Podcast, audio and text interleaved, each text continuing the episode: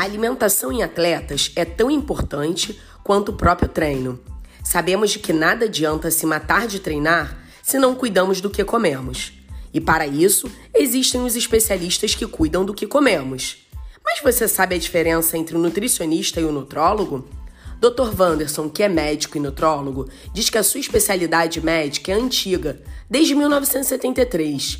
É responsável por avaliar as doenças nutricionais e doenças que estão relacionadas com a ingesta de nutrientes, seja excesso ou deficiência. Já a nutricionista Karina Pugliese diz que a sua profissão é complementar, atuando junto do médico, que após apresentar o diagnóstico, pode, através da alimentação, tratar algumas doenças e até preveni-las. Gostou? Então bora saber mais Conexão Esporte à Saúde.